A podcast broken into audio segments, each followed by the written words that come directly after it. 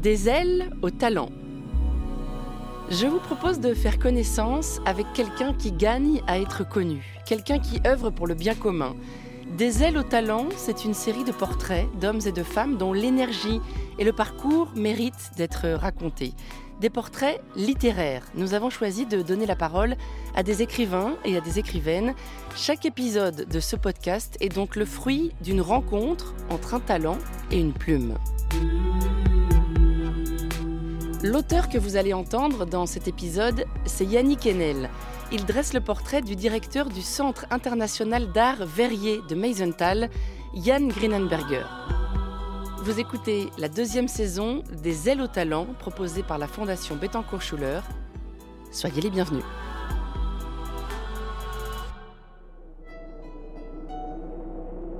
Il faut du bois, du sable et des fougères le bois pour le feu, le sable pour la silice, les fougères pour la potasse.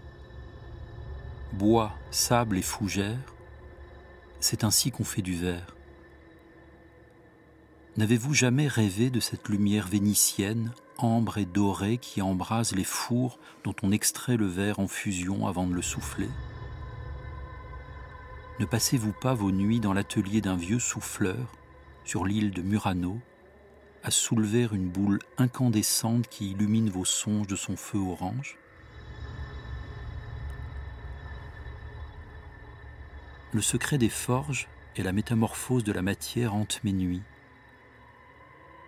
C'est pourquoi je suis retourné dans les Vosges du Nord, d'où je suis originaire, pour retrouver dans cet archipel de vallées, de forêts et de roches en grès rose les foyers de l'alchimie verrière.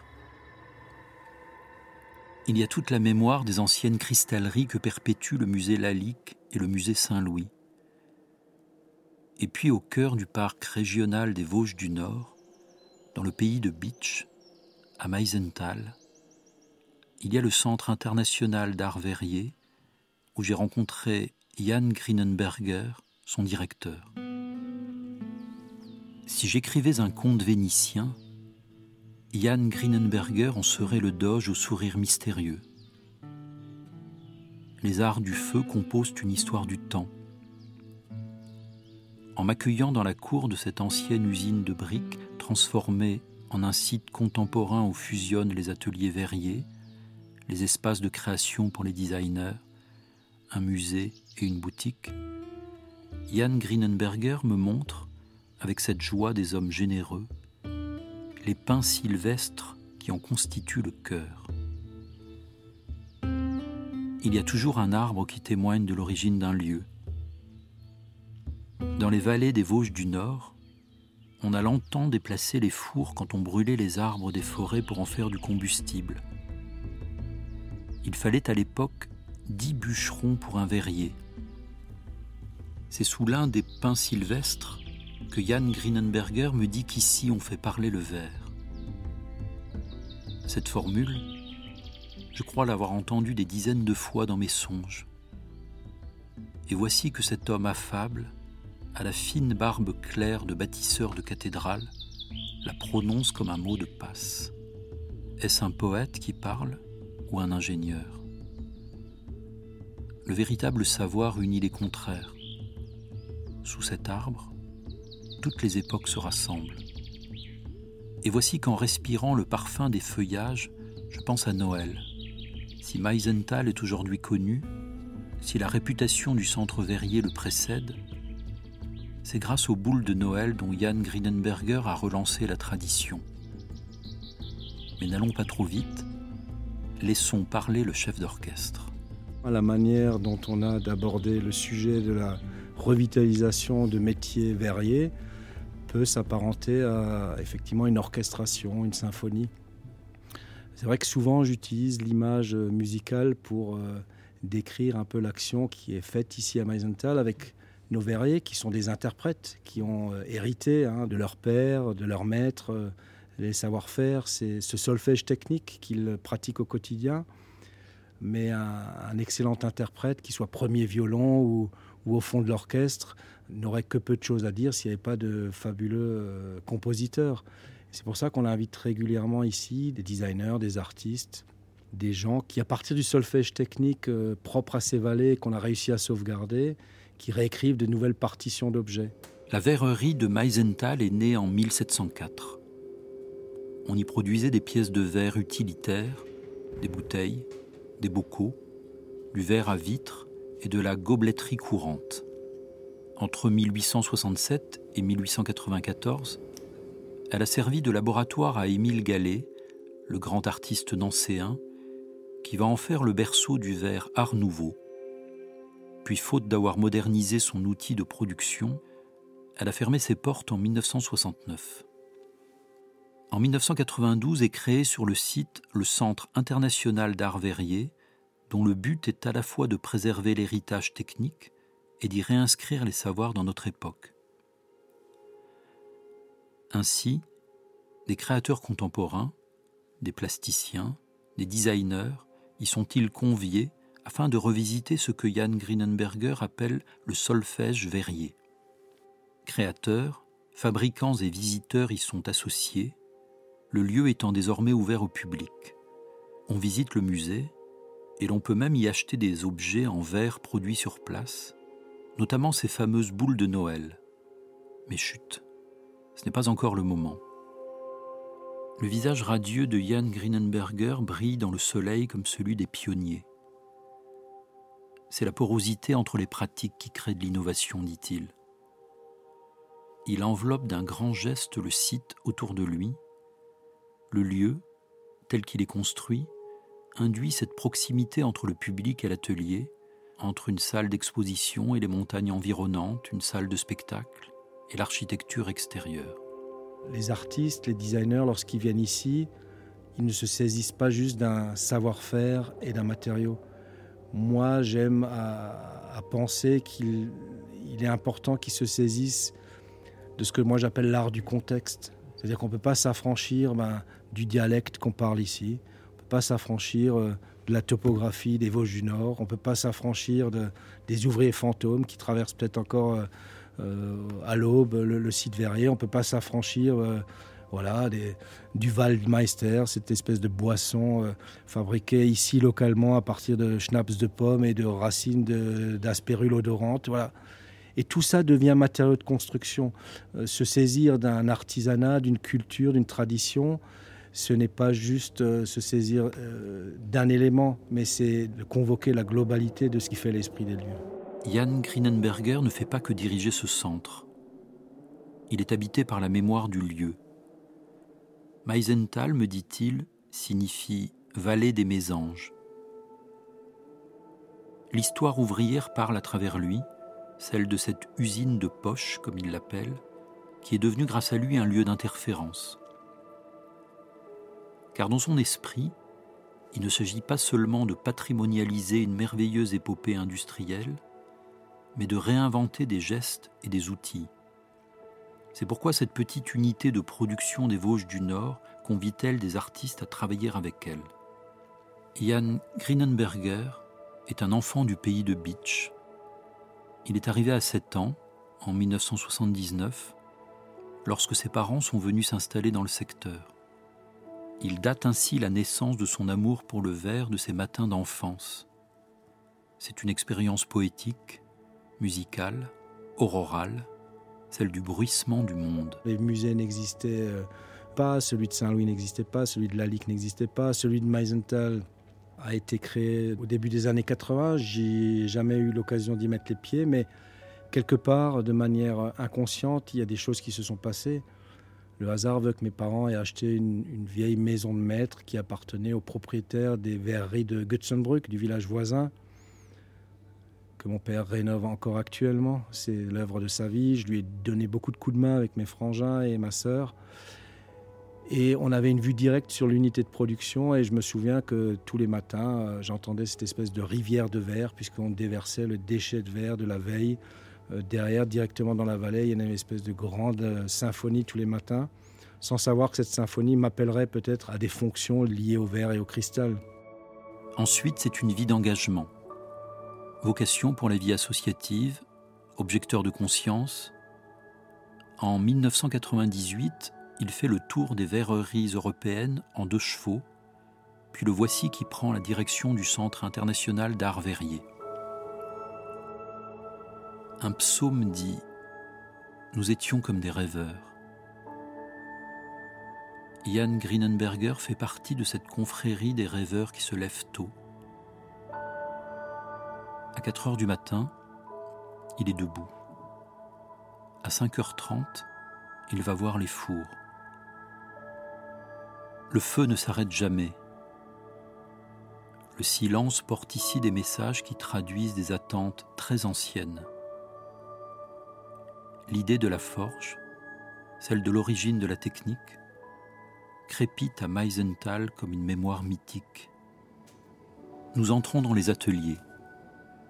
Le premier s'appelle l'atelier du portique. Yann me montre le four. Tout de suite, la chaleur nous empoigne. Je frissonne, comme si j'avais retrouvé un lieu familier, ancestral, originel. Les souffleurs sont là, ils s'activent, tout va très vite, et pourtant leur geste précis semble s'effectuer au ralenti, comme dans un rituel. Je sens que le temps n'est pas de même nature ici que dehors. Le feu en métamorphose la matière, le feu approfondit le temps. Je lève la tête vers la grande baie vitrée. Les lettres d'un néon disent L'histoire continue. Notre adage, c'est l'histoire continue, c'est-à-dire que on n'a pas l'impression de réinventer la poudre, on a juste euh, l'impression d'avoir la chance de, continuer un chemin, même si c'est arrêté, puisque l'usine a fermé en 1969. Ça, le four s'est éteint pendant 20 ans et on a ravivé la flamme. C'est vrai que moi, je considère le patrimoine, qui soit matériel, comme les pièces du musée, les vieux outils, ou immatériel, ces savoir-faire, hein, qui sont transmis comme ça de manière euh, induite de génération en génération. Pour moi, c'est plus un jardin qu'un herbier. Je dis à Jan Grinenberger que la devise du Quattrocento florentin, celle de Laurent de Médicis, mieux connu sous le nom de Laurent le Magnifique, était Le temps revient. Comme la Renaissance italienne avait fondé sa conception nouvelle de l'existence sur la redécouverte de l'Antiquité, le Centre d'art international Verrier et tourner vers les étincelles du passé pour en faire briller de plus neuves. Provenance et avenir coïncident et fondent notre rapport avec le temps, avec la parole, avec l'espérance commune d'un monde où la poésie et la technique vont de pair. Voici qu'en cheminant avec Jan Grinenberger dans les espaces réhabilités de cette usine devenue centre d'art et demeurée usine de poche, nous traversons des époques et nous glissons dans un phalanstère, une abbaye de Thélème dont il serait le Rabelais érudit et malicieux. Nous voici dans les salles du musée. Le verre laisse voir ce qu'il contient tout en nous renvoyant notre image. En cela il est infini. Je me laisse subjuguer en parcourant les vitrines par ces jeux que produit la lumière entre la transparence et l'opacité. Le Graal était-il en verre? Tous ces verres en scintillant nous ouvrent à une féerie de reflets. Ces bleus-verts de nacre, ces grenades roses, cet azur d'océan composent un poème spirituel on voudrait ne jamais cesser d'éprouver ces sensations. Le verre enchante nos secrets. C'est une matière qui a une mémoire, me dit Jan Grinenberger. Lorsqu'il me montre les moules, conservés comme des œuvres d'art, ma rêverie continue. Peut-être y a-t-il parmi eux le moule à cire perdu du veau d'or? On est ici dans un labyrinthe en spirale où tout nous ramène au four. Nous voici avec une jeune souffleuse, Émilou. Elle a commencé une démonstration pour le public. Sa canne va du four au petit établi où elle travaille la paraison, comme elle l'appelle. Elle décrit ses gestes en les accomplissant souffle dans la canne une première fois pour percer la paraison, puis une deuxième pour former l'ébauche de la pièce. Voici qu'avec des ciseaux, elle procède au maillochage. Enfin, elle introduit la paraison dans le moule. On vient d'assister à la création d'un vase fleur à col de pétales rouges. Et voici que les mots employés par Émilou durant sa démonstration se mettent à scintiller dans ma tête comme de petites lumières. Tourée de taille, roue de cuivre, bullé, cueillé, réserve d'air, satinage, sablage, solfège verrier, ce trésor lexical m'enchante. C'est de jour en jour, au fond des ateliers, d'homme à homme, lundi, mardi, mercredi, que les choses se transmettent. Et, c'est dans ce continuum que tous les jours, il faut avoir cette hygiène de, de, respect envers la matière, mais aussi parfois d'impertinence. C'est tous les jours que les gestes se transmettent, c'est tous les jours qu'on remet euh, au goût du jour euh, une tradition. En nous dirigeant vers la boutique, nous passons sous les pins sylvestres. L'enfance est le royaume de la métaphysique. Elle voit des étoiles qui brillent dans les arbres la nuit, et voici que j'imagine des boules de verre suspendues aux branches. Alors, ces boules de Noël? Les boules de Noël, c'est une aventure assez incroyable. En fait, la légende dit qu'un jour il y a eu un été euh, très rude, très chaud, et donc pas de fruits d'arrière-saison aux arbres. Euh, et on utilisait de coutume pour décorer l'arbre de Noël des petites pommes, des Apfel, des hosties non consacrées, mais aussi des pommes de pin, des petites noix.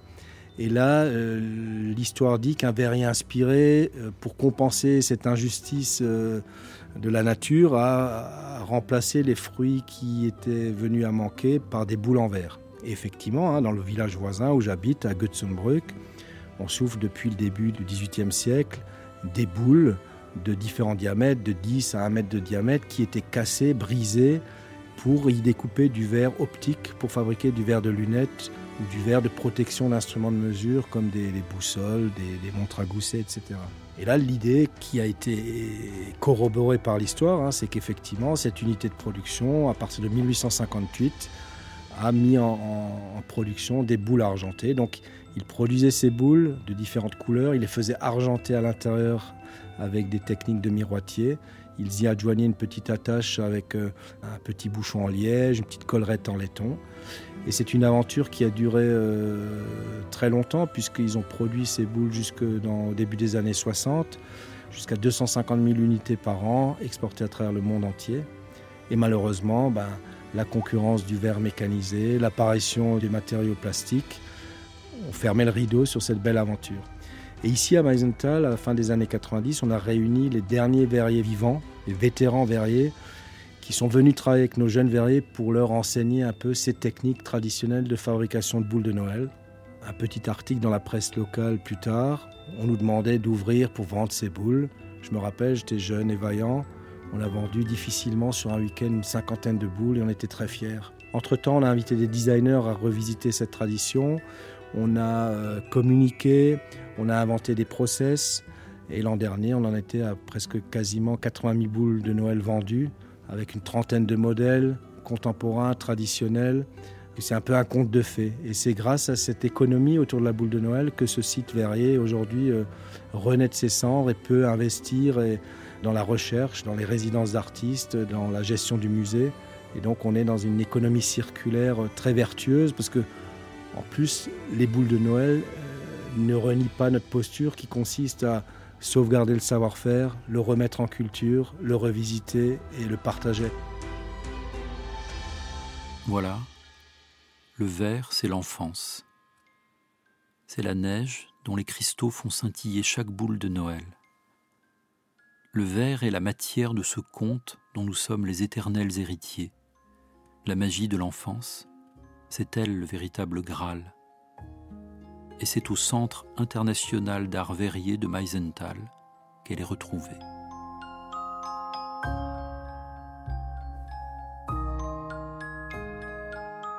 C'était le portrait de Jan Grinenberger, un texte écrit et lu par Yannick Enel. Des ailes au talent est un podcast de la Fondation Bettencourt-Schuller réalisé par le studio Radio France en collaboration avec les éditions Gallimard.